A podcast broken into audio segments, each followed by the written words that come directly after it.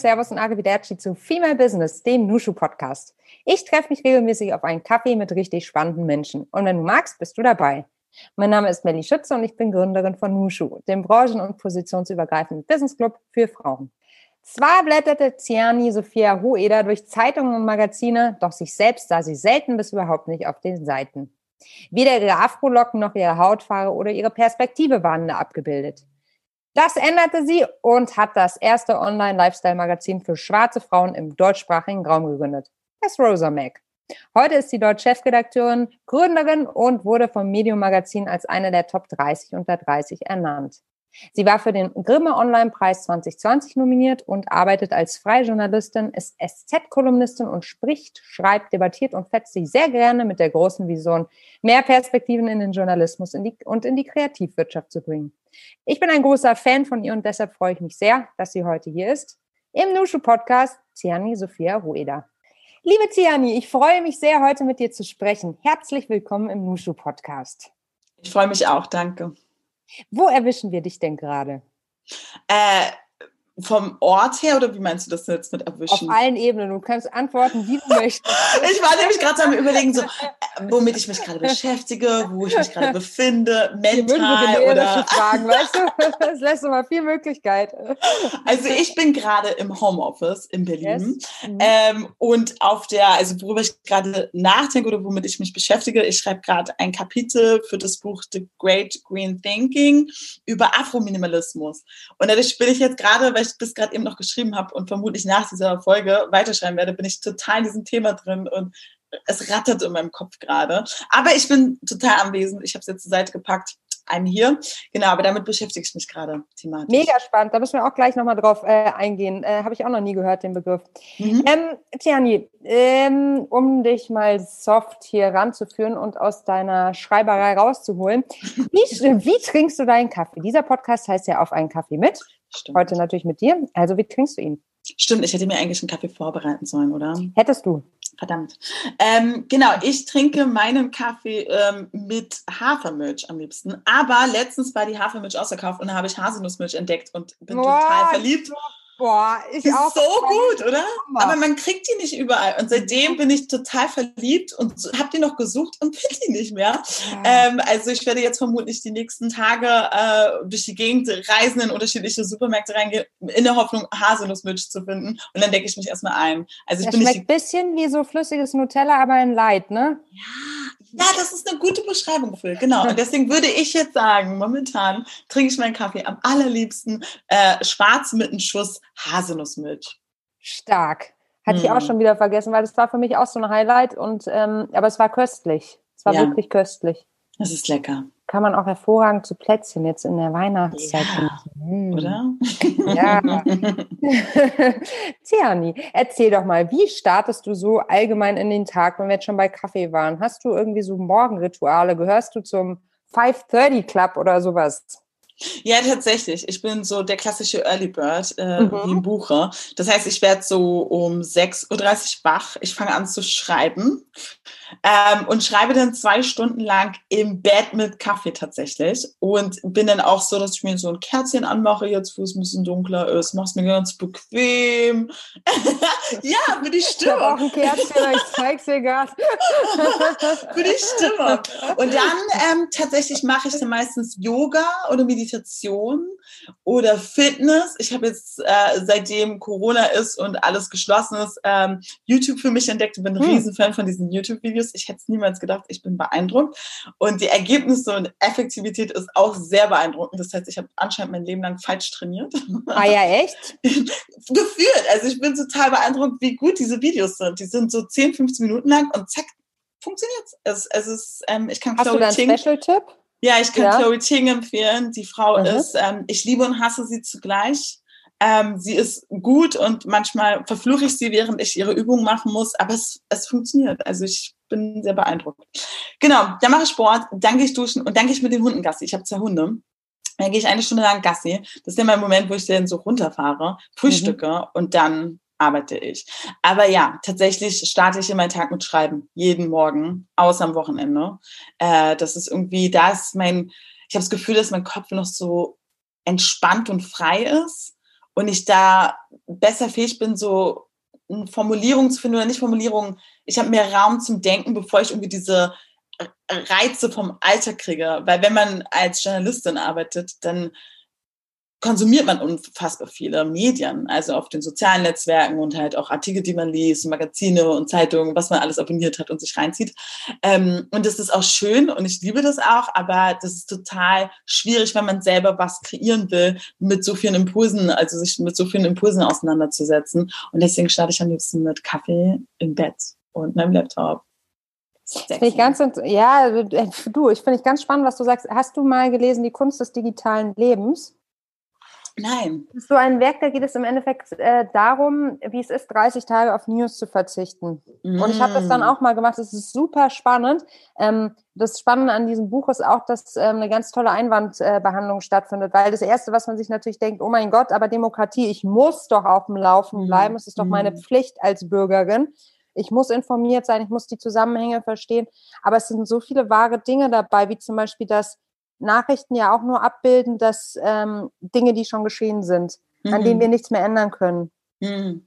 Und die uns natürlich dann auch in so eine Hilflosigkeit irgendwie bringen, ne? Oder Dinge, die viel zu weit weg sind. Also es ist natürlich schrecklich, wenn irgendwo eine Bombe explodiert. Mhm. Nichtsdestotrotz, ähm, wir, wir, wir stumpfen halt auch alle ab. So. Mhm. Und ähm, da sind so ganz viele Punkte drin, die fand ich echt cool. Ich habe das dann auch gemacht und ähm, es hat mir gut getan. Ich hatte wirklich viel mehr Zeit effizient. Also übrig. Ja, also ich glaube. Aber es ist ja auch nicht mein Job, es ist ja dein Job. Genau, auf dem Laufen zu bleiben, so, ne?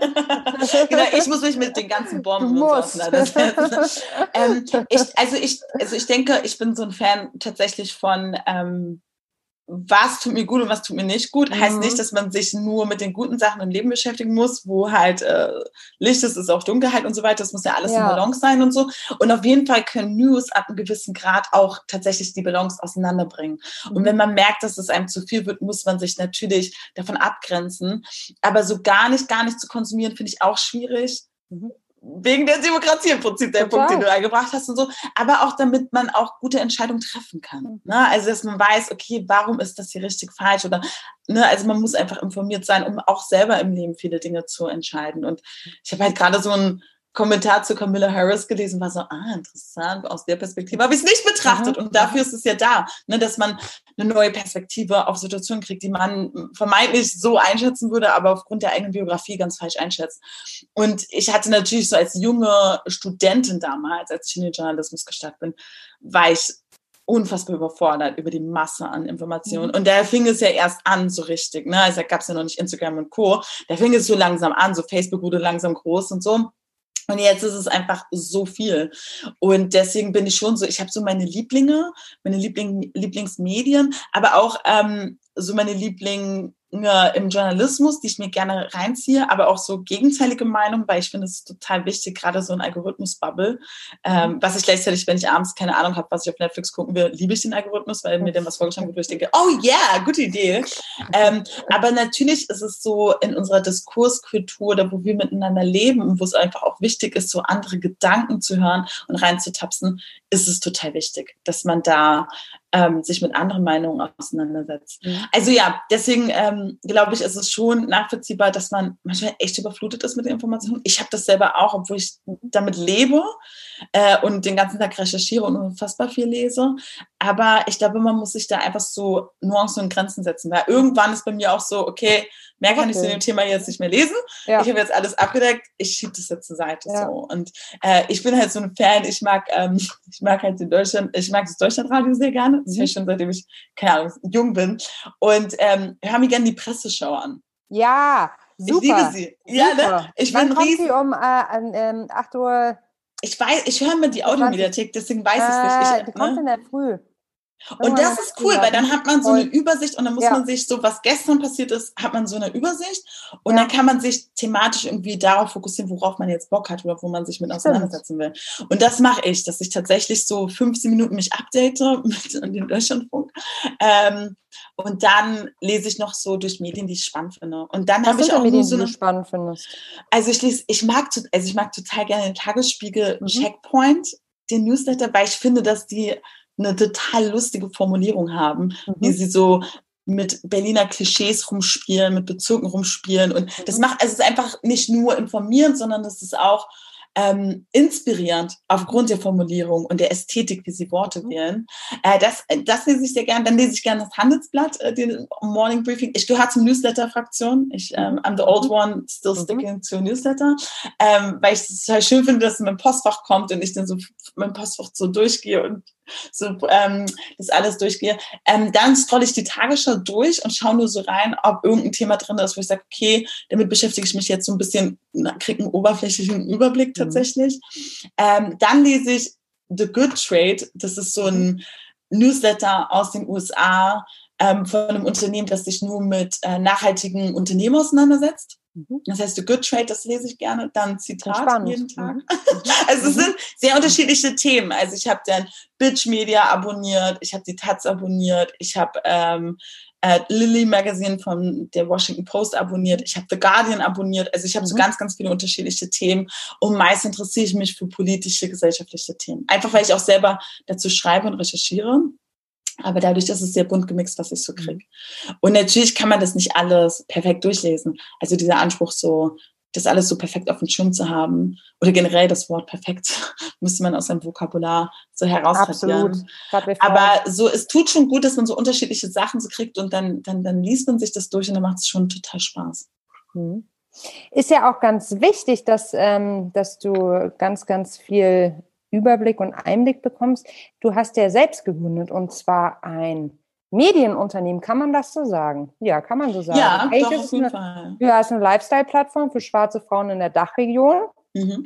Und ja, also ist da, also wie entstand die Idee dazu? Vielleicht magst du uns da einmal abholen. Klar, also ich habe Journalismus studiert und mhm. habe ähm, in unterschiedlichen Redaktionen gearbeitet und hatte irgendwie immer mit Medien zu tun, aber mich nie damit auseinandergesetzt, dass ich mich selbst gar nicht sehe in den Medien. Also maximal MTV, die MTV Viva Generation, da habe ich mich gesehen, aber das war's. Und ähm, dann habe ich erst in der PR, im PR-Bereich gearbeitet, dann für eine NGO und dann wurde ich gekündigt. Und es war so schlimm. Und ich saß dann da und dachte, oh Gott, ich habe jetzt meinen Bachelor gemacht, meinen Master gemacht, ich habe die ganze Zeit gearbeitet, ich habe alles hintereinander weggemacht und saß dann da und dachte so, oh Gott, was mache ich denn jetzt mit meinem Leben? Und fand das total cool, weil ich quasi von extern diesen Pauseknopf bekommen habe, wo ich zum ersten Mal gezwungen war, mich hinzusetzen und mich nochmal mit meinen Fähigkeiten, meinem Leben auseinanderzusetzen. Und ich hatte schon lange dieses Bedürfnis, Rosamac zu gründen, also dieses Magazin zu gründen. Aber man kennt es so gut. Man sagt dann, okay, das mache ich dann nach der Arbeit, nachdem man dann, weiß ich nicht, neun bis zehn Stunden gearbeitet hat. Meistens hat man da geschrieben, meistens war man da kreativ. Da kam man heim und hat dann eigentlich was gekocht mit Freund oder Freundin und hat dann irgendwie bei Netflix abgehangen und das war's so. Und so zog das sich über zwei, drei Jahre durch mein Leben, dass ich gesagt habe, ich würde so gerne ein Magazin machen für schwarze Frauen, einfach weil im deutschsprachigen Raum überhaupt nicht über schwarze Frauen berichtet wird. Ähm, und kam dann gleichzeitig an den Punkt, dass ich mich viel mit ähm, der hohen Brustkrebsrate von schwarzen Frauen in den USA auseinandergesetzt habe mhm. und mich gefragt habe, okay, ist das ein Thema auch für schwarze Frauen in Deutschland, weil mhm. man kann es ja nicht einfach eins zu eins ähm, übertragen, weil das ein ganz anderes Land ist, das, äh, die Gesundheitsversorgung ist ganz anders, ähm, die, die, die Produkte, die wir kaufen aufgrund der Europäischen Union und, und, und, ähm, auch die Stoffe, denen wir ausgesetzt sind und dachte, okay, wie steht es um schwarze Frauen? Und habe dann angefangen zu recherchieren und festgestellt, okay, es gibt gar keine ähm, offizielle Zahl darüber, wie viele schwarze Menschen in Deutschland leben. Es gibt gar keine Medien, nichts irgendwie mit einer, mit einem Schwerpunkt auf diesem Bereich. Ich dachte so, okay, das ist irre. Ähm, und dann kam dieser Moment, wo ich gekündigt wurde. Und dann saß ich mit meinem Ben Jerry's Eis auf der Couch und habe schon alles von Netflix durchgeguckt. Wow, ich habe eine sehr auf Netflix, merke ich gerade. Corona sei Dank. Ja, und, echt. und saß dann da und dachte, okay, ich mache das. Ich gebe mir jetzt ein Jahr.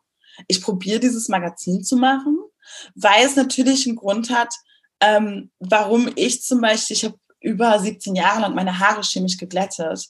Ähm, und ich tat es aus zwei Gründen. Nummer eins, weil ich nicht wusste, wie schädlich das ist für die Gesundheit von ähm, mir. Natürlich wusste ich, dass es nicht gesund ist, of course. Aber es ist nicht so wie eine Verpackung, wie eine Zigarettenpackung, wo drauf steht, Achtung. Ne? Mhm. Ähm, und gleichzeitig habe ich natürlich meine Haare chemisch geglättet, weil ich mich selber nie gesehen habe. Weil ich mhm. reinpassen wollte. Und ich glaube, diese beiden Mechanismen, dass ich gedacht habe, okay, krass, ich war bereit, mein Aussehen so stark zu modifizieren, dass ich meine eigene Gesundheit aufs Spiel gesetzt habe. Und gleichzeitig passierte das natürlich, weil ich mich selber nicht gesehen habe, also keine Identifikationsperson hatte oder eine Repräsentation, weil wenn ich so an schwarze Frauen denke, denke ich an Beyoncé, sie hatte blondes, glattes Haar. Also es gab nicht so viele, Stimmt, ja. so viele Leute, wo man so sagen konnte, ah, okay, und wenn du erfolgreiche Frauen, die schwarz waren, gesehen hast, dann hatten sie immer geglättete Haare, was immer so ein mhm. Indiz war, um es zu schaffen, musst mhm. du dich anpassen. Und dann wusste ich, okay, es muss ein Lifestyle-Magazin sein. Es darf nicht nur darum gehen, wie scheiße Rassismus ist, wie mhm. scheiße Sexismus ist, sondern es braucht auch diese Leichtigkeit, dieses, hey, das ist cool und Empowerment und unterschiedliche Menschen sehen und äh, ganz leichte Themen haben, wie jede andere Frau auch. Also wusste ich, okay, es muss beides sein. Es müssen ähm, schon, wir sind jetzt nicht dieses klassische Lifestyle-Magazin wie fünf Tipps, wie du ihn zum Orgasmus bringst oder so. Mhm. Äh, so sind wir nicht, sondern wir sind schon ein progressives, feministisches Magazin, das aber auch so Lifestyle-Themen in den Mittelpunkt stellt, wie Haarpflege oder das kannst du machen oder so kannst du, keine Ahnung, das sind die kurzen Filme auf verdammt, Netflix. Netflix. ich hab's heute so. Ähm, genau, und das, so ist es entstanden und das ist quasi Motivation. Und ich habe mir ein Jahr gesagt und wir sind ziemlich schnell ins Media Lab Bayern gekommen. Das ist eine staatliche Förderung für Medienunternehmen, weil im Medienbereich wird wenig irgendwie an Inkubatoren oder an Investment gemacht. Und es liegt natürlich daran, weil man mit Medien nicht so viel Kohle verdient. ähm, aber trotzdem, also Medienunternehmen selber investieren nicht mehr in Medien, sie investieren in alles andere als Medien, um dass sie einfach ihr Portfolio diversifizieren. Ähm, aber trotzdem wusste ich, das ist total wichtig, dass es so einen zentralen Platz gibt, einen zentralen Ort, ähm, wo man diese Informationen zusammen hat, wo man zusammen diese Informationen zusammen aufbaut. Also da habe ich gedacht, scheiß drauf, ich mache das. Ja, super, super, super toll. Also ich meine, im Endeffekt ist Haarpflege somit ja doch einfach ein krass politisches Thema. Ja, auf jeden Fall, auf jeden Fall. Also ich, also ich erzähle mir diese Geschichte von wegen, ah, ich habe meine Haare geglättet und mehr Hair, mhm. das war voll schlimm und jetzt habe ich meine Haare natürlich und jetzt habe ich sie mir mhm. selbst gefunden, ich liebe mich. Äh, so, das ist so mein Lieblingsnarrativ. Aber es heißt nicht so, dass es für schwarze Frauen ähnlich ist. Es gibt auch viele schwarze mhm. Frauen, die sagen, ich sehe daran nichts Schlimmes, meine Haare zu glätten, wie es bestimmt weiße Frauen gibt, die ihre Haare färben und sagen, ja. oh, ich bin jetzt nicht fake oder habe irgendwie Probleme mit meiner Psyche oder irgendwie, ich stehe nicht zu mir selber, nur weil ich meine Haare färbe. Ja. Aber so war der Prozess für mich, für viele andere Frauen auch. Und ich glaube, dass es viele schwarze Frauen gibt, die sagen, nö, ich stehe zu mir und ich kann auch meine Haare glatt tragen. Ich finde es einfach schön, das ist einfach ein ästhetischer Aspekt. Ne? Und das muss ich mhm. dann auch immer so äh, Side Note erwähnen, damit ich nicht Voll. irgendwie als äh, Prototyp von, ah, okay, so sieht es aus, so läuft es ab, mäßig bin. Ja, Mai, am Ende des Tages, äh, jede wie sie es mag, ne? aber man ja. muss halt auch die Wahlfreiheit haben. Ne? Und erst wenn man die Wahlfreiheit Exakt. hat, ähm, dann sind wir, glaube ich, da das, äh, da das, also an dem Punkt, auf den es ankommt. So. Ja. Ähm, wie, wie, also das mit dem Media Lab Bayern, das würde mich jetzt nochmal interessieren. Also mhm. wie, wie, wie, wie funktioniert denn sowas? Also wenn du jetzt dein, du hast dein Medien-Startup gegründet, Medienunternehmen pushen das nicht. Ähm, du hast gerade schon gesagt, Inkubatoren, Accelerator und so weiter und so fort gibt es zwar, aber halt auch nicht so viele. Wie, wie mhm. läuft sowas? Also wie, wie, wie hängt der Starter jetzt drin? Ja, also ich habe damals in Berlin gegründet und wenn mhm. man im Kreativsektor in Berlin gründet, kriegt man von der Stadt Berlin ein Coaching für eine Stunde ah. bei der Kreativwirtschaft Berlin. Ein Shoutout an die Kreativwirtschaft Berlin, ich bin ein Riesenfan von dem. Mhm. Ähm, und da war ich eine Stunde lang und ähm, die haben mich versorgt mit einem tollen Netzwerk, also mit Leuten, die, also Indie-Publishern, ähm, in der Regel, wenn Leute ähm, Medienunternehmen gründen, dann tendieren sie auch dazu, wieder in Print zu gehen, weil es ein bisschen anders ist. Also ein kurzer Abriss zur Medienbranche. Ähm, Facebook und Google haben quasi die, also die Medienbranche kaputt gemacht, weil Werbeschaltung noch niemals so billig und so eindeutig war. Also man kann ja bei Facebook so spezifisch eingeben, so und so als soll die Person sein, nur in diesem Bezirk soll sie wohnen und und und. Also so spezifisch konnten Medienunternehmen nie sein. Mhm. Das heißt, früher konnte man sagen, okay, unsere Reichweite, unsere Zirkulation ist bei dem und dem und so und so viele Leute können es sehen und wenn sie jetzt irgendwie 5000 Euro für eine DIN A4-Seite ausgeben, dann werden ganz viele Leute ihr BMW kaufen. Mhm. Man konnte das nicht so gut messen, mhm. aber mit der Digitalität kann man alles messen und ab da ist es super schwierig geworden. Das heißt, zu Beginn gab es so eine Phase in der Medienbranche, wo alle auf Masse gesetzt haben, so Reichweite, ganz, ganz schnell, Clickbait, irgendwie große Reichweite. Eine Zeit lang ging es über SEO, dann ging es sehr lange über Social Media, also Facebook, gerade so Weiß und Co. sind sehr berühmt geworden. durch die sozialen Netzwerke und haben viel Traffic bekommen. Und jetzt ist irgendwie so die Realisierung da, dass ähm, man gar nicht konkurrieren kann mit Facebook und Google, mit der Reichweite, mit der, also mit der Möglichkeit, wie spezifisch sie ähm, Targeting durchführen können. Und jetzt langsam kommt diese Besinnung zu, hey, es ist jetzt smarter, ein Nischenformat zu haben und sich in seiner Zielgruppe ganz gut auszukennen und dann sehr spezifisch zu sein, aber dann so eine Art Monopolstellung zu haben. Das heißt, das war quasi dieser Prozess, den man so unterläuft in der Medienbranche. Und das wollte ich nur kurz als Abriss machen und erklären, warum es so unattraktiv ist, in Medien zu investieren, mhm. wenn man mit großen sozialen Netzwerken konkurriert und sie liebt und hasst zugleich. Mhm. Das heißt, die große Tendenz geht momentan dahin, dass viele Leute so High-Class, Coffee-Table, Magazine im Print ja, quasi produzieren, weil da die Anzeigen Situation ein bisschen besser aussieht als online. Mhm. Man kann es nicht so gut messen. Ähm, das heißt, ich habe zu Beginn war ich felsenfest davon überzeugt, okay, ich mache ein Printmagazin, oh mein Gott, ja, ein Printmagazin, ja, ja. so richtig sexy, so richtig high class, intellectual, aesthetic und so hat das alles in meinem Kopf. Ähm, und dann habe ich tatsächlich mit voll vielen geredet durch, das, durch die Kreativwirtschaft Berlin, habe festgestellt, nee, das ist ja nicht das Allerheilmittel und eigentlich ist das auch äh, nicht genauso toll, aber es ist, es ist auch, es hat seine größten Hürden und es ist nicht der beste Weg. Und dann über ganz viele Ecken bin ich auf das Lab Bayern gestoßen. Mhm. Und die sind echt die einzigen, die so eine Form von Inkubator haben, wo sie keinen Anteil an den Unternehmen haben. Mhm. Und das war ja das, wo ich am Anfang ziemlich oft zurückgeschreckt bin, dass man mhm. oft, wenn man in Inkubator kommt, dass äh, die jeweiligen Leute, von wem das initiiert wird, je nachdem, dass sie dann eine Anteile haben. Und ich war, glaube ich, noch zu früh in meinem Kopf, dass ich dachte, ich will noch Dein genug Baby Spielraum einfach, haben, ja. genau, noch so genug Raum haben, das in, in welcher Art auch immer das irgendwie hingeht. Ne? Also ich wollte einfach mehr Autonomie einfach haben. Ja, man kann es ja. zusammenfassen mit Autonomie. Und dadurch fand ich das Media cool. Das waren 50.000 Euro insgesamt, die man nicht zurückzahlen musste oder wo es Anteile gab. Also es war einfach geschenktes Geld. Mhm. Super, ja. Weil es vom Staatsministerium Bayern finanziert wird, weil sie halt diese ähm, diese Intention haben, Medien auch zu unterstützen, weil eben bei Medien nicht so gerne unterstützt werden. Mhm. Genau, und dann bin ich hingegangen und musste dann als Berlinerin nach München ziehen. Äh, es war super, mir hat es total gut gefallen. Ja, wo hast du gewohnt? Ich habe in Untermenzing gewohnt, ganz. Da bei Allach draußen. Ja, genau. Yes, Allach Untermenzing. Ich sitze gerade und schaue auf die Isar. Ah. Mhm. Ich bin nach zehn Jahren in Hamburg jetzt wieder back in my hometown. Ach, ich bin sehr, sehr kam's? Du, ähm, bot sich jetzt einfach so an. Ich meine, umziehen in Zeiten von Corona ist jetzt so semi-witzig. Also all das, was man dachte, boah, krass, den ganzen Sommer Leute sehen und so, war jetzt eher nicht so, aber ich fühle mich ah. pudelwohl. Also Hamburg ist natürlich auch eine wunderbare Stadt. Da war ich auch sehr, sehr gerne. Aber um jetzt meine Lanze für München zu brechen, es ist jetzt, also es ist ja wirklich schon Winter. Und mhm. es ist mhm. bombastisches Wetter und es ist mhm. hell. Und das habe ich ganz lange in äh, Hamburg vermisst. Da ist immer so ein bisschen diesig. Aber so hat ja. der, dafür ist halt den Hamburg-Charme dann so, ne? Aber das finde ich jetzt schon ganz geil. Also ich, man kann jetzt sogar noch braun werden in der Sonne. Ich finde das alles cool. völlig verrückt. Ja, echt Hammer, Hammer. Und also ich finde halt die Landschaft drumherum ist wunderschön. Ja, also die Berge, mhm. also es ist eigentlich ganz gut. Du bist ganz smart, dass du jetzt so zur Winterzeit wieder zurückgekommen. Du. Und dann warst du und dann warst du in Untermenzing. Ja, genau. Ich war dann in Untermenzing, war in einer großartigen WG, hatte eine total tolle Zeit in München. Natürlich, ja. meine erste Frage war, ich mache Magazin für schwarze Menschen. Gibt es schwarze Menschen in München? ja. Es gibt schwarze Menschen in München. Ja, ich habe sehr viele tolle Menschen kennengelernt. Wirklich, es war eine schöne Zeit. Und äh, das war total gut. Beim Media Lab konnte ich zehn Monate nochmal ganz knallhart aus dieser Startup-Business-Bubble, wo mhm. kein Mensch sitzt und sagt, aus ethisch-moralischen Gründen ist das, was du tust, total relevant, sondern es waren Leute, die sagen, okay, wie sehen die Zahlen aus? Und das wollte ich. Ich wollte halt in so einem in so einem Habitus reinschlüpfen, wo es einfach nur um die Fakten und Zahlen und das ja. Business gehen. Und das war ganz gut, weil wir da einfach Raum hatten, zu testen, Coaching hatten, zu testen, ein Büro hatten, um zu streiten mhm.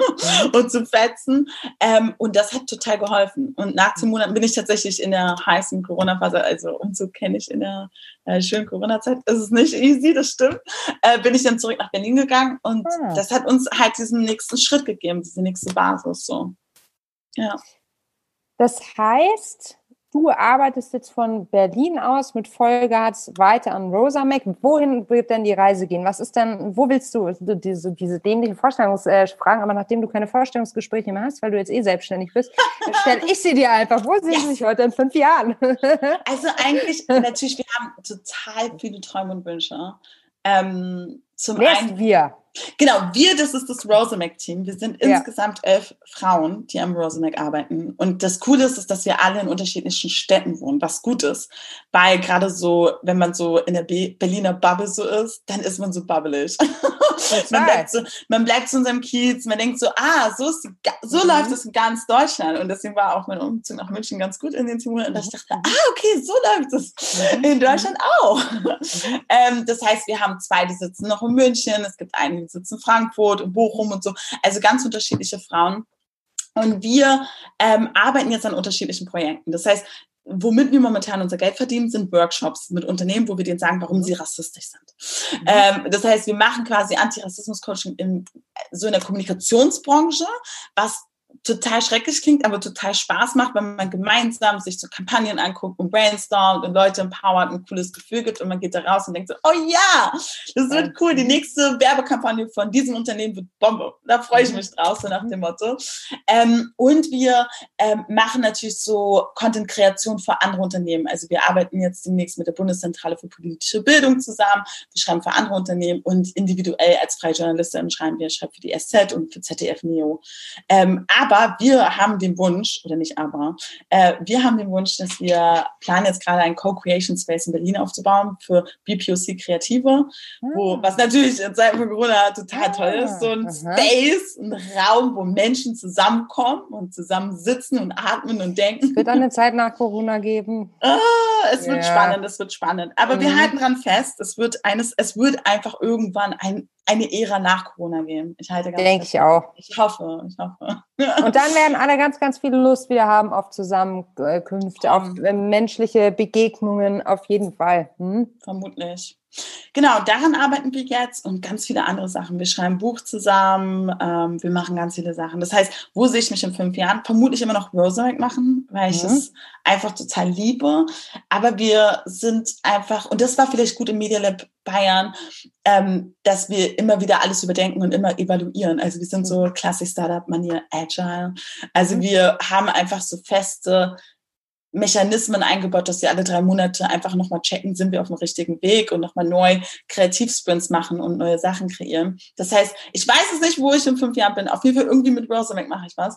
Ähm, aber vermutlich werden wir dann wieder 15 Sachen um die Ecke denken. Mhm. Mhm. Und das finde ich ganz gut. Also ich finde die Vorstellung ganz gut, dass ich schon weiß, dass ich das gerne tue, was ich tue, aber dass ich jetzt nicht weiß, wie es in fünf Jahren exakt aussieht. Wäre auch langweilig, oder? Ja, total. Ich würde gerne noch mal kurz mit dir über das, äh, den Begriff ähm, sprechen, den du vorhin eingeführt hast. Afrominimalismus sagt mir nämlich gar nichts. Und dann würde ich noch gerne eine Runde Quick and Dirty mit dir spielen. Uh. Aber, äh, -huh.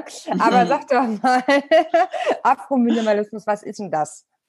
Genau, Afrominimalismus. Also bei diesem Begriff Minimalismus, das heißt so, also wenn ich an Minimalismus denke, denke ich automatisch an Lifestyle-BloggerInnen. Ich weiß nicht warum. Tiny House. Genau, Tiny House. Ja. Ähm, irgendwie so ganz nordisch, ähm, genau nordische clean. Schritte, clean ja. und so.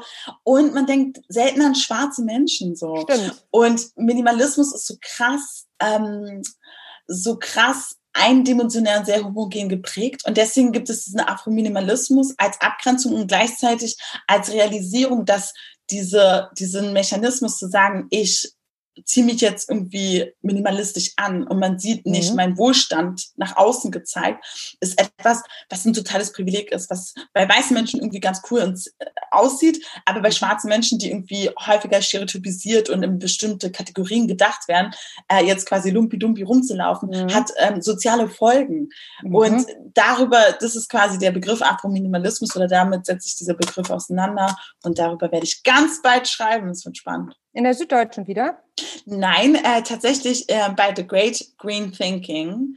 Und zwar, ah ja, stimmt, ja. Hm. Genau, das, ah, okay. ja, das, ja, ja. Mhm. Genau, das ist ein Buch, das demnächst rauskommt oder hoffentlich bald rauskommt. Und ähm, genau, darüber schreibe ich ein Kapitel ähm, und schreibe über Afrominimalismus. Hast du den, äh, hast du den Begriff jetzt geprägt oder bestand der davor schon?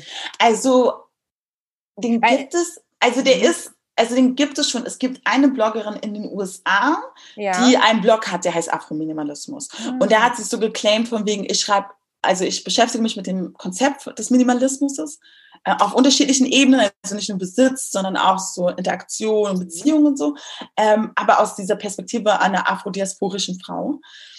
Und dann gibt's noch einen Autor, wie heißt der? Ich müsste noch mal nachschauen. Der hat das Buch geschrieben Becoming Minimalist und ist ein schwarzer. Afroamerikaner. Ich weiß, der ist Jason. Ähm, und der hat viel über Minimalismus aus der Perspektive von Privilegien und sozialen ähm, Ansichten quasi geschrieben. Und er war der Erste, der das so in die Richtung geprägt hat. So, hey, lass uns mal über Minimalismus sprechen und wie ähm, stark das für wen ist Minimalismus möglich und für wen wurde Minimalismus gedacht, sozusagen. Und das finde ich ganz interessant. Also ich würde sagen, den Begriff gibt es schon, aber der ist so noch am ähm, so sich gestalten und ähm, kreieren. Und deswegen finde ich es ganz cool, um das zu eröffnen irgendwie damit und darüber ein bisschen zu diskutieren. Super spannend. Und tatsächlich kann man da richtig, richtig viel drüber nachdenken. Ne? Ja. Als Minimalismus irgendwie so ein privilegiert, also ein privilegierten Thema ist, ja. ist total abgefahren. Aber klar, liegt irgendwie in der Natur der Sache, ne? Ja. Wenn du, wenn du ja, da ist dann halt auch so, es geht ja auch weiter ja. so, ähm, Klimabewegung oder nachhaltige Bewegung mhm. haben oft, die, also werden oft angeprangert, dass sie rassistisch sind, dass wenn Bio-POCs Teil der Kampagnen sind, dann ist es meistens so aus den Betroffenen, dass es um indigene Bevölkerungsgruppen geht. Mhm also eher die Betroffene quasi O-Töne liefern dürfen, aber nicht Teil dieser Bewegung sind. Ja. Und das ist so gerade so mit Blick auf Deutschland, wo so ähm, grüne Bewegung eigentlich einen leichten nationalsozialistischen Unterton immer hatten, also Eugenetik und die Blut- und Bodentheorie und, und, und, ist es so ein bisschen schwierig mit der Klimabewegung. Und ähm, ich finde es halt voll schade, weil ich selber, also für mich selber und auch für das Rosamac ist Nachhaltigkeit ein total integraler Bestandteil mhm. ähm, von dem Schaffensprozess und auch von der Denkweise. Aber gleichzeitig haben Klimabewegungen immer was so weiß privilegiertes. Mhm. Und ich denke, dass das nicht nur ähm, quasi strukturell ist, also wer hat die Kapazität, über sich über solche Themen Gedanken zu machen, sondern ich glaube auch, dass es irgendwie noch dieses, das nennt man White Saviorism, also dieses Bedürfnis, so als HeldInnen rauszugehen. Weil wenn wir wirklich uns die die Problematiken von Klima anschauen, dann ist natürlich Klimagerechtigkeit ein Thema. Also wer ist am stärksten von Klimawandel betroffen und wer hat dazu beigetragen, dass es überhaupt so weit kam? Und da muss man ja schon sagen, okay, da sind viele afrikanische Länder von betroffen. Und gleichzeitig ist es wirklich paradox, weil all das, was jetzt so cool und sexy ist, so back to the rules und irgendwie mhm. so ne, mhm. nachhaltig und irgendwie campen und so, ist etwas, was aus ähm, damaliger Sicht viele Gruppen in Afrika gemacht haben, aber sie wurden als unkultiviert und unprivilegiert erachtet und versklavt und instrumentalisiert. Und dadurch ist irgendwie diese ganze Klimadebatte total schlimm irgendwie, weil die eine Gruppe wird dafür abgestraft und die andere Gruppe gefeiert. Und gleichzeitig ist das aber auch das, wo ich denke, da müsste man eigentlich zusammenkommen. Und deswegen ist es wichtig, dass man über ähm, Rassismus in Klimabewegungen spricht und sich fragt, okay, wie kommt es, dass jetzt immer nur dieselbe, derselbe Typus von Mensch sich angesprochen davon fühlt? Ist das in den USA anders? Hm, ich weiß es nicht. Ich denke nicht. Also ich denke, Klimabewegung an sich also es ist immer, es ist so, ich lese gerade Bell Hooks, eine total tolle schwarze Autorin. Und sie hat viel über dieses Thema Sexismus und Rassismus gleichzeitig. Also irgendwie gab es immer diese Vorstellung, man kann nur eines von beiden haben. Man kann von mhm. Rassismus betroffen sein oder von Sexismus. Mhm. Und ähm, was totaler Schmarrn ist, ja. Mhm. Was totaler Schmarrn ist. Man kann mhm. ja mehrere Sachen mhm. gleichzeitig mhm. erleben, ne? Aber irgendwie wurde das so nicht mitgedacht. Und Kimberly Queenshaw hat, das ist eine Juristin aus den USA, und die hatte damals den Begriff Intersektionalität geprägt. Und zwar war sie, ist sie Anwältin und hatte den Fall, dass schwarze Frauen bei General Motors in den 60ern oder 70ern. Oh Gott, streichen wir das mit den Jahreszahlen. Lang her. Lang her. Lang her. Aber gar die, nicht so lange. Mhm. Eigentlich nicht so lange. Und die mhm. hatten geklagt und die haben festgestellt, dass schwarze Frauen ähm, nicht eingestellt wurden.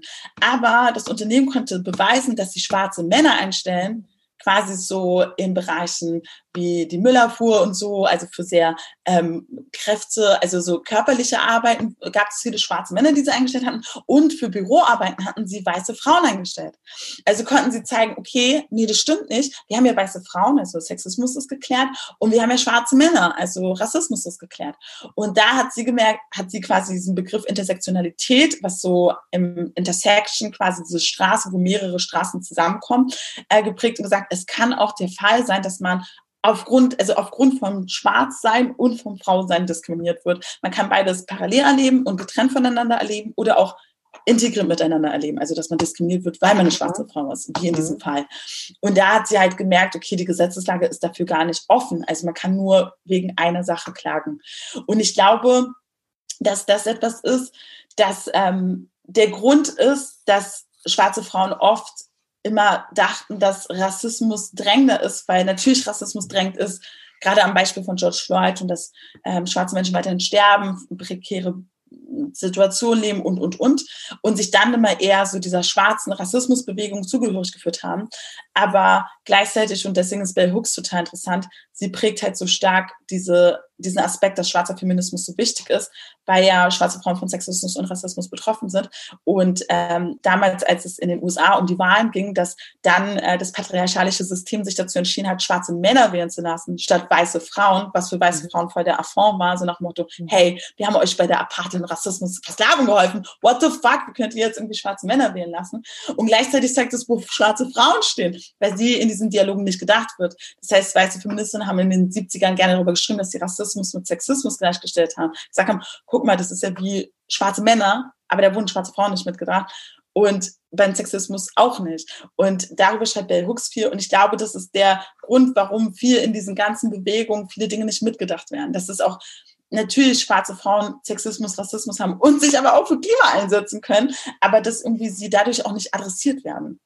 Ich hoffe, man kann meinen Gedankengang folgen, der jetzt so super so sprunghaft war. Ich aber, kann dir bestens folgen, aber es ist einfach wahnsinnig komplex. Also ja. ich meine, ich beschäftige mich auch mit den Themen, aber es ist einfach wahnsinnig komplex, sich da reinzudenken. Umso wichtiger, dass ihr genau diese Aufklärungsarbeit macht und eben auch übersetzt.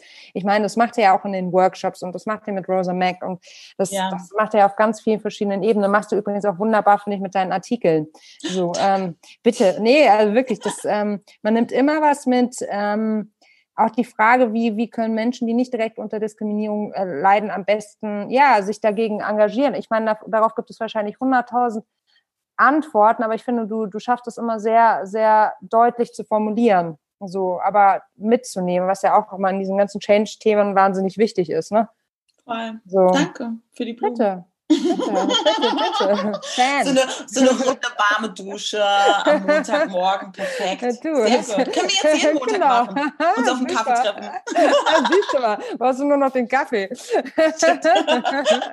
da fehlt die Haselnussmilch. Ja.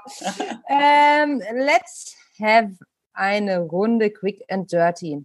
Das geht so. Ich stelle dir jetzt ganz viele Fragen, bringe dich in harte Stresssituation. Wir waren ja schon mal im Vorstellungsgespräch, genau. Wir sagen ja Montagmorgen. Ähm, nein, Scherz. Also, ähm, ich stelle die Fragen und du antwortest sozusagen das Erste, was dir dazu in den Kopf kommt. Okay. Raus damit. Okay. Ready? Okay. Yes. Was war der Moment, der für dich dein bislang größtes Erfolgserlebnis war? Ah, wow. Yes. Um, ich, weiß, ich sollte eigentlich schnell antworten, ne? Ich soll nicht drüber ja. nachdenken, ich soll einfach sagen, was genau. ich denke. Ich würde jetzt sagen Rosamac, aber das ist so unspezifisch, weil das ist so, ja, aber welcher Moment von Rosamac? Oh ja, doch, ich weiß das. Ah, aber es ist eigentlich enttäuschend, wenn ich, nee, ich sage das einfach. Ähm, der Moment, als wir für den Grimme-Preis nominiert waren. Mhm. Also wir waren für den Grimme-Preis nominiert. Super. Es war ein total krasser Moment. Ich glaube, ich habe fünf Minuten am Stück gekreischt und bin rumgesprungen. Ähm, weil wir nominiert waren mit anderen Medien, die einfach große Mengen an Menschen und Geld hatten und wir waren darunter. Und wir haben das einfach so aus unserer Motivation heraus geschaffen, mit sehr wenig Mitteln. Und das war schon für uns ein krasser ähm, kleiner, ja, so Paukenschlag. Und wie hat es uns auch so krass viel neue Energie gegeben, weil gerade Corona eingebrochen ist. Und dann haben wir diese mhm. Nachricht einfach so krass gebraucht. Ja, okay, es lohnt sich, was wir machen, trotz Corona. Genau. Also Grimme-Preisnominierung. Was war die größte Herausforderung in deiner Karriere der letzten zwei Jahre? Die größte Herausforderung. Einfach, äh, schon wieder Rosemary, ja, Rosemary zu gründen. Also. Ja, ist ja klar, das ist ja dein Baby. Ich finde es überhaupt nicht schlimm, wenn du das. Äh, ja. Ja, du kannst jede, ja, ist ja so. so, du wird wahrscheinlich auch Nusche, Nusche, Nusche, Nusche sagen. Ja. Ja, klar, ne? also, ich, glaube, bei, ich glaube, bei dieser Prozess des Gründens, ich habe gedacht, also ich habe nicht darüber nachgedacht, wie viel das auch mit, ein, also mit der persönlichen Entwicklung macht und auch mit der eigenen Psyche. Also was dann so rauskommt, was einem so krass schwerfällt und was Aha. man für nicht charakterliche Schwächen, aber was einem einfach total schwerfällt, kommt da einfach ans Tageslicht und man muss sich mit eisernen Ängsten auseinandersetzen, weil man ja selber gründet. Also weil man ja. so sichtbar ist. Man, ja, kann sich nicht mehr hinter einem, äh, man kann sich nicht mehr hinter irgendwas. Exakt. Man hat keine Mechanismen, wo man sagen ja. kann, okay, ich schiebe das jetzt auf meinen Chef. Nee, meine Chefin. Ja, man genau. ist für alles verantwortlich. Und ich glaube, das habe ich unterschätzt. Mhm. Also ja, auf jeden Fall Rosemac machen. Mhm. Ähm, aber jein, weil ich das doch schwer fand, was zu gründen, wo es keine Zahlen gibt, weil normalerweise hat man ja so einen schönen Businessplan, wo man sagt, ja, das ist die Zielgruppe, die ist so und so groß und wir schätzen so und so viel zu erreichen und so und so. Ne?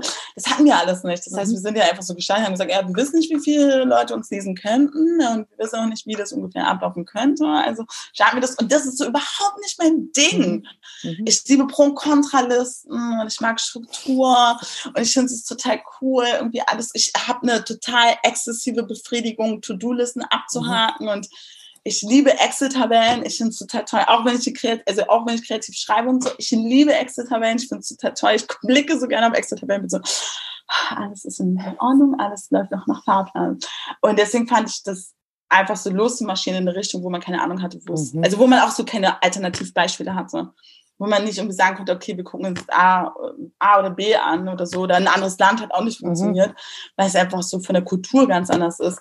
Das heißt, ja, ich glaube, das war das. Aber muss auch sagen, von der ersten Minute hatten wir immer richtig viel tolles Feedback. Also so schwierig war es, glaube ich, nicht. Also ich saß jetzt nicht lange in meiner Kammer und dachte so, oh Gott, alle hassen das, sondern man hat super schnell Feedback bekommen. Und wir sind auch drei, vier Monate ins Lederlab gezogen. Also, Aber meinst du nicht, dass das eh immer so ist? Also ich meine, klar, man kann sich das alles irgendwie schön herleiten und ich meine, es ist natürlich krass, dass du überhaupt gar keinen Einfluss über deine Zielgruppe im Vorfeld hattest. Ich ja. meine, das ist natürlich schon echt heftig. Ja. Ähm, aber ich glaube, gerade so am Anfang, so diese ganzen Businesspläne, zumindest denke ich mir das immer, die sind ja eh irgendwie geschrieben, damit sie gelesen. Ja, genau. So, aber ja, sagen wir mal so, so richtig, richtig wissen tust du es ja eh nicht. Du weißt es ja eh erst mhm. nach zwei, drei Jahren. Und was dann der mhm. spannende Punkt ist, das hat mir mal so ein Datenexperte gesagt, das fand ich ziemlich schlau. Mein Melli, du weißt ja heute noch nicht, welche Daten du in zwei Jahren brauchst. Krass. Weißt du, so dieses, ja, ja. Verstehst du, also du weißt ja eigentlich nie, ja. welche Daten du dann brauchst, wenn du sie brauchst. Ja. Weil dann hättest du sie ja schon Jahre davor erheben müssen oder Mechanismen ein, ein, mm. einführen müssen. Das fand ich total interessant. Ziemlich weil, smart. Ja, ja, genau, weil, weil, weil wir da irgendwie auch drüber gesprochen haben, ähm, ich glaube über Facebook und Co. halt so diese großen Datensammlungs- oder Google, weiß ich nicht mehr, so diese großen Datensammlungsmechanismen, ne, wo ich auch gesagt habe, wofür, also wie, wie, wie, wie macht man das denn halt? Ne? Also. A, wie, wie, hält man die vor? Woher weißt du, welche Daten du dann brauchst? Ja, das wissen die doch heute noch nicht. Deshalb wird einfach generisch alles einmal erhoben, damit man dann vorbereitet ist. Ja, genau, aber das, das, das ist ja nicht, also unsere Realität. So, ne? Wie witzig. Das heißt, meine ja, Mutter ja. als Messi quasi, das bestätigt Sie meine Mutter. Total recht. Ja. Und ich bin immer so, ich, ich, ich, hau alles, genau. ich hau alles raus und sage, ach, brauche ich nicht, ist in Ordnung. Ja, Will keinen Ballast haben und so. Meine Mutter, die, die. Ja, genau dasselbe, ja. Also müssten wir mhm. Datenmessis werden. Ja, eben nicht. ja, eben nicht, weil datenmäßig, das ist ja irgendwie, also ich meine, man ertrinkt ja irgendwann in Daten, ja, ja. du sie brauchst. Ja, voll. So, und ähm, aber ich weiß ja nicht, ob ich sie in zwei Jahren brauche. Ja, das ist ja der Punkt. Deshalb müsste man sich jetzt schon hinsetzen mit eben so Datenmenschen und sagen, ey, aber dafür müsstest du natürlich ganz genau wissen, was deine Strategie ist. Und auf die Frage, wo siehst du dich heute in fünf Jahren? Mm. Naja, also. Also ich dachte, du würdest so implizieren, so sammel so viel wie möglich, weil wir wissen ja in zwei Jahren. Naja, nicht, das, das, das, wären wir jetzt Facebook, Google oder sonst wer, dann, dann wäre das wahrscheinlich die Ratio. Aber das ist ja, also ich meine, wir haben ja andere Ziele so, ja. ne? Also aber ja. trotzdem, wenn du dann genau diese eine Auswertung machen möchtest und dir fehlen folgende Parameter für, das ist halt schwierig. Ja. ja. Okay. okay, Entschuldigung, jetzt habe ich dein Konzept voll hier durch. Du bist ja im äh, Vordergrund. So, ähm, was, ah ja, welche Situation in deiner Karriere würdest du heute anders angehen als damals? Oh ja, doch. Ich habe gerade überlegt, so gar nichts, ich bereue nichts, würde ich sagen. Aber nee, doch. Also ich glaube. die Erste. nix, alles ist gut. Man lernt aus allen Sachen. So. Ähm, nee, tatsächlich, ich glaube, dass ich, ich habe mich so viel und so lange extrem unterschätzt. Hm. So klassisch Imposter-Syndrom, so hm. ganz klassisch klischeehaft so. Und ich wollte halt immer Journalismus machen und ich dachte, ich bin nicht gut genug dafür. Weil ich immer nie in dieses journalistische Portfolio reingepasst habe. Passe ich ja immer noch nicht so. Prototyp Journalist ist einfach ein Mann, der einen akademischen Background hat, heterosexuell und cis ist, äh, weiß ist und meistens so zwischen 40 und 50 ist und ein kleines Alkoholproblem. Nein, Spaß. Beiseite. Aber so, das ist quasi so der typische Journalist. So. Und es war so hart damals, in den Journalismus reinzukommen. Das mhm. war also wir wollen gar nicht über Rassismus reden, Sexismus war ja erstmal das mhm. Thema. Darüber muss man ja erstmal sprechen. Und das war ja schon super kompliziert, so die mhm. ganzen Witze und so. Ähm, und das heißt, ich habe damals echt mich abschrecken lassen von mhm. diesen Strukturen und hatte, also diese Strukturen haben auch dazu geführt, dass ich so krass an mir selbst gezweifelt habe. Wo ich heute sagen würde, nee, das ist doch voll eine Stärke. Das ist ja genau deswegen ist es so wichtig, was du machst damit du nicht wieder denselben Mist brabbelst, wie alle anderen das die ganze Zeit tun. So. Und das ist, glaube ich, das, was ich bereue. Dass ich, glaube ich, ich wünschte mir, ich könnte mein altes Ich reinreisen und sagen, tu es einfach trotzdem. Auch wenn dir mhm. alle sagen, das ist Blödsinn, tu es. Weil ab da, wo ich angefangen habe, nicht mehr darauf zu hören, was alle Leute mir sagen, was richtig ist und einfach das getan habe, wo ich gesagt habe, das fühlt sich richtig an und so sollte es eigentlich sein. Ab da war ich erst erfolgreich. also sollte man ja. einfach so sein Ding tun. Kann ich total bestätigen. Krass, war bei mir ähnlich. Mhm. Ja, ja, es ist aber, aber das ist dann auch irgendwie so ein Prozess. Also war das bei dir so eine ganz bewusste Entscheidung oder war das eher so ein äh, Prozess, wo du dachtest, okay, ganz ehrlich, bis hier und nicht weiter, ich ziehe jetzt einfach mein Ding durch, also bewusst oder eher so, so, ein, so, so, so ein Wandel, den du gar nicht selbst so richtig mitbekommen hast? Ich glaube, beides. Es war auf jeden Fall ein Wandel, mhm. es war nicht von heute auf morgen und es war wirklich mhm. diese Kündigung. Ich glaube, dass mhm. ab da habe ich gedacht, also das zu erleben, war erstmal total schlimm für mein Ego. Ja, klar, und klar. dann saß ich da und dachte so, die Welt ist nicht untergegangen. Mhm. Es hat alles funktioniert. Mein mhm. sozialer Kreis hat gesagt, wir schaffen das. Wir ne, also ich habe realisiert, für mich war anscheinend unterbewusst das irgendwie das Schlimmste. Mhm. Und dadurch, dass es eingetreten ist, dachte ich, naja, jetzt, ja, eh egal. Mhm. Und ab da hatte ich diese rotzige Stimme und ich dachte, ach, egal, ich probiere es einfach. Wenn es klappt, dann klappt es und nicht, dann nicht so, ne? Und habe dann aber auch mir auch gesagt, ich mache das ein Jahr. Und wenn es ein Jahr nicht irgendwie so einen Lichtblick gibt, so, dann tue ich das nicht. Und das ging ja, ja ziemlich schnell. So nach drei Monaten gab es das Media Lab ja. und dann war ich so, okay, gut, jetzt ziehe ich das durch. Ich mache das jetzt. Jetzt bin ich eh unterwegs. Und ja, sonst ärgerst du dich auch irgendwann, wenn du es nie gemacht hast. Voll. Also deswegen würde ich schon sagen, es war auf jeden Fall ein Prozess. Mhm. Ähm, und ich glaube, das ist, ich glaube, das ist dieses klassische cis-hetero-Frau-werden-Ding, so nach dem Motto so, ah, ich habe voll Selbstzweifel, soll ich das tun, soll ich das nicht tun, wegen unserer Sozialisierung und wie wir aufwachsen in unserer Gesellschaft. Und ich glaube, das ist ja das, was man immer wieder von älteren Frauen hat, dass sie sagen, ach, irgendwann machst du dir darüber keine Gedanken. Die haben die Lässigkeit, ne? Ja, ja. diese Lässigkeit, ja, die kommt. Ja, und von Jahr zu Jahr wird die immer größer und größer und größer und größer. Und wenn es da denkst, so scheiße. Sie haben so recht. Junge ja, ja, stimmt, stimmt. Oh, ich wäre ja. biestiger gewesen. Ja. ja. Hast du recht. Ja. Wenn du eine Sache auf der Welt sofort ändern könntest, welche wäre das? Weltfrieden. Nein, keine Ahnung. Ähm, das kam was? aber als erste Antwort. Ja, also zählt. Zählt. Naja, du darfst noch mal.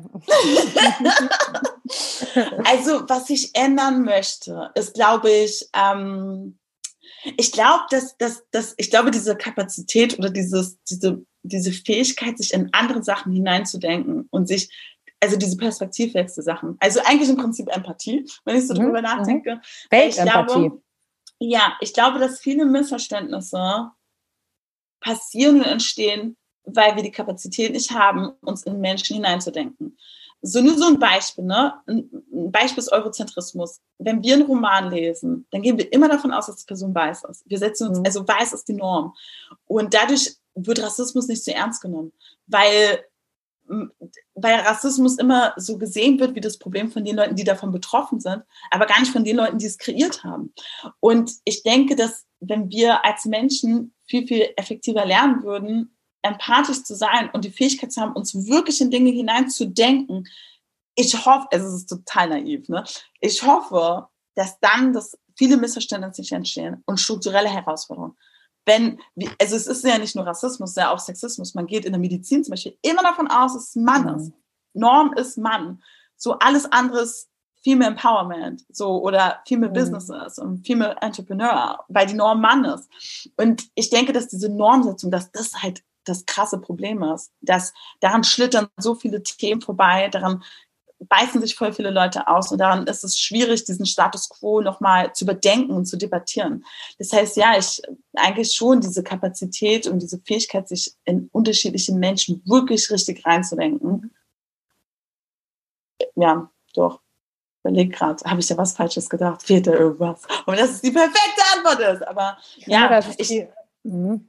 Ich denke schon, dass das, dass das meistens, also wenn, wenn wir Rassismus-Workshops geben, machen wir im Prinzip, was wir tun, ist, dass wir, dass wir helfen, dass weiße Menschen sich in die Welt als Schwarzperson hineindenken können und dann ganz viele Mechanismen erkennen und realisieren, oh krass, das habe ich gar nicht gesehen.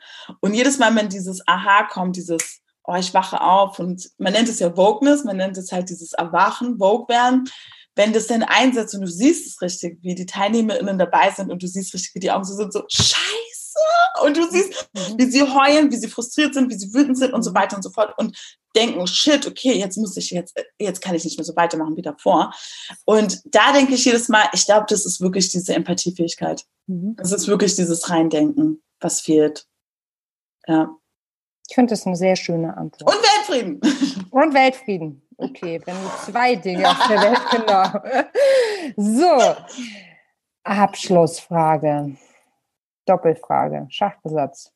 Wie ist, nein, anders. Bist du Feministin und falls ja, wie ist deine Definition von Feminismus? Oh, that's a tricky one. Mhm. Gut, so zum Abschluss. Zuerst mit einem Kaffee starten. Wie genau, so kann Und ein bisschen elaboriere kurz über Feminismus. Richtig. ähm, ich würde sagen, dass ich eine Feministin bin. Ich weiß, dass es so schwierig ist, weil das so ein Begriff ist, der ja auch teilweise als Beleidigung, das ist ja Sprache, Sprache ist ja im Bande. Das ja. ist ja immer das Problem, dass Sprache in unterschiedlichen Kontexten verwendet wird und dann kriegt es so ein Eigenleben und dann fühlt es sich nicht richtig an, als so, mm, Feministin. So. Und natürlich wieder diese, diese Klischees und diese Homogenität. Auch beim feministischen Begriff hat man auch so ein ganz klares Bild im Kopf, so, so sieht eine Feministin aus. Ähm, was, an was denkst du denn da? Also ich inzwischen denke an ganz viele unterschiedliche Menschen, aber nur weil ich einfach mich mit unterschiedlichen Strömungen, also diese mhm. Intersektionalität von Feminismus mhm. auseinandersetze. Früher auf jeden Fall habe ich gedacht, das ist was, was nur für Frauen relevant sind, die meistens queer sind, mhm. die quasi auch, glaube ich, so heteronormative Bilder von Frauen ab, also nicht mhm. mögen, also quasi, dass Frauen nicht High Heels tragen, sondern sich schminken sollen und girly sein sollen und so. Und das ist natürlich totaler Humbug, das Bullshit, so. Aber das habe ich, glaube ich, gedacht von außen, als ich noch nicht in dem mhm. feministischen Bild drin war. Mhm. Und Feminismus ist schon, also ich mag den Begriff Feminismus dann doch, weil ich mir denke, da haben viele Frauen für gekämpft, für ja. diesen Begriff und für Feminismus, fürs Wählen, für so viele unterschiedliche Aspekte.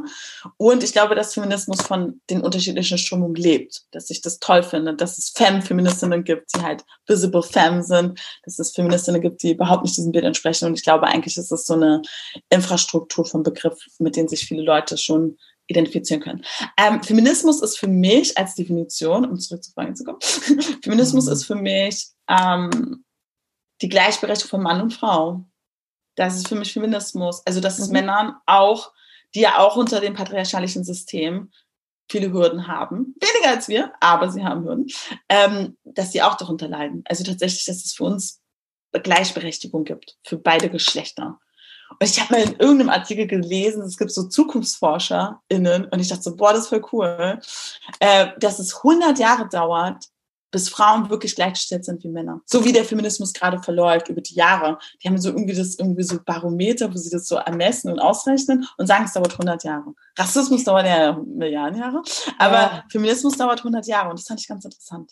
Ich glaube, die Zahlen sind ähm, je nachdem, welches, also der, welches, welche Parameter du dir da anschaust, je nachdem, ob es die wirtschaftliche Gleichstellung geht. Ähm, also da sind wir ganz weit hinten in, in Deutschland. Also da, da ist noch, also ich kenne auch eine Hochrechnung, da waren es 282 Jahre. Oh, Wirtschaftlich gleich? Doch, doch, doch. Shit. Das kriegen wir ja, gar nicht ja. mehr mit. Nee, das kriegen wir nicht mehr mit. Aber ähm, wir haben es ja in der Hand, äh, dagegen vorzugehen und äh, was heißt dagegen vorzugehen? Dafür weiterhin zu kämpfen und einzustehen, dass die Dinge sich verändern. Und, und vielleicht das ist auch das Privileg der Jugend. Ne? Wir müssen ja auch Dinge verändern und jetzt sind wir schon so mitteljung, würde ich sagen. Ja. Und äh, es kommen ja aber auch echt viele, viele tolle Menschen nach, junge ja. Menschen, die mit vielleicht noch mehr Feuer rein und vielleicht sich die Dinge zu Herzen genommen hast von, äh, haben, von denen du auch vorhin gesprochen hast. Eben dieses schluck's nicht runter, du kannst, du musst nicht. Also mhm. Also dieses Selbstvertrauen, also weg vom Rumimpostern. Ja. Ja. Rumimpostern finde ich schön. Rumimpostern. Das sagen wir intern immer. Wenn jetzt wieder jemand anfängt, dann sagen wir Imposter nicht so rum. Ich mag's. Ich find's gut. Ja, ich habe gerade so überlegt, sehr gerne übernehmen. Hm? dass dieser Podcast vielleicht auch eines der Indikatoren der Barometer sind, die sie irgendwann nutzen zur Forschung, und wir wissen ja. gar nicht, dass wir gerade Daten machen. So ist es. So der rote Bahn durch unser ganzes Gespräch. Und deswegen, wenn Sie diesen Folge sich anhören, so das ist, ist Barometer und sagen, oh, vielleicht aber nicht mehr 228 Jahre, vielleicht 227 Jahre. Auf jeden Fall sau lange. Es wird wirklich lange dauern. Wir, wir arbeiten weiter dran. Ja, wie du sagst, wir machen das wirklich für. Ja, sowieso. Ja, ja, ja. Und wir können es. Also, das Ding ist ja auch immer mit Privilegien dass das immer so als was Schlechtes gesehen wird. Also, dass man als, weiß ich nicht, eine Person, die Klimaaktivistin ist, dass die Person sich mit dem Klimaaktivismus auseinandersetzen kann. Und dieses Privileg hat, wird dann meistens so gesehen von wegen, oh, man wird so geschämt dafür, dass man dieses Privileg hat. Aber das Schöne an Privilegien ist, ist, dass man sich dessen bewusst ist und es nutzt. Also das ist sehr gut, dass wir uns mit diesem Thema auseinandersetzen. Und natürlich haben wir ein Privileg, dass wir das überhaupt können und dass wir es auch sprechen können oder ne, sowas konzipieren können und so. Aber das ist ja das Schöne, dass man sagt, hey, ich kann das machen und ich denke mit und ich denke und jetzt kommen wir wieder zur Empathie. Ich denke für andere Leute mit, die das nicht machen können. Ja. Ich denke für andere mit. Das ist das, was einfach das Schöne und auch vielleicht auch manchmal die Verantwortung ist, wenn man Privilegien hat. Ja, ja. absolut. Das Schlusswort. Ein sehr schönes äh, Schlusswort. ich habe überlegt, ob ich da noch was Schlaues hinzufügen äh, möchte. Ich glaube nicht, weil das kann genauso stehen und wirken bleiben. Schön. So richtig cool. Danke dir. Ja, hat richtig Spaß gemacht. Hat richtig gemacht. Spaß gemacht mit dem Ellie. Ich bin ganz gespannt, was wir in Zukunft noch aushacken. Da wird uns sicherlich noch voll, vieles einfallen. Voll. Ich bin auch gespannt. Mal schauen. Danke dir für deine Zeit. Danke das war auch. sehr, sehr wertvoll. Danke. Und ihr werdet von uns hören, da bin ich mir sicher. So oder sehr, so. Sehr, sehr gut. Yes. Ja. Und wir im Poster nicht rum. Nee, und ihr auch nicht. Tschüssi. Ciao. Das war Female Business, der Nushu Podcast. Wenn dir das Gespräch gefallen und dich inspiriert hat, dann freue ich mich total, wenn du uns abonnierst, eine 5-Sterne-Bewertung gibst und den Nushu Podcast mit deinem Netzwerk teilst. Falls du weitere spannende Persönlichkeiten kennst, die unbedingt im Nushu Podcast zu Wort kommen sollen, dann schick uns doch eine Mail an podcast.teamnushu.de. Ich bin Melly Schütze, Gründerin von Nushu und wenn auch du für mehr Weiblichkeit in der Wirtschaft einstehen möchtest, schau jetzt bei uns auf der Website www.teamnushu.de vorbei, bei LinkedIn unter Nushu Female Business oder bei Insta unter Team Nushu und bewirb dich auf einen Platz im Team Nushu. Wie du gehört hast, es gibt noch mehr als genug zu tun. Also, wir freuen uns, wenn du dazu kommst.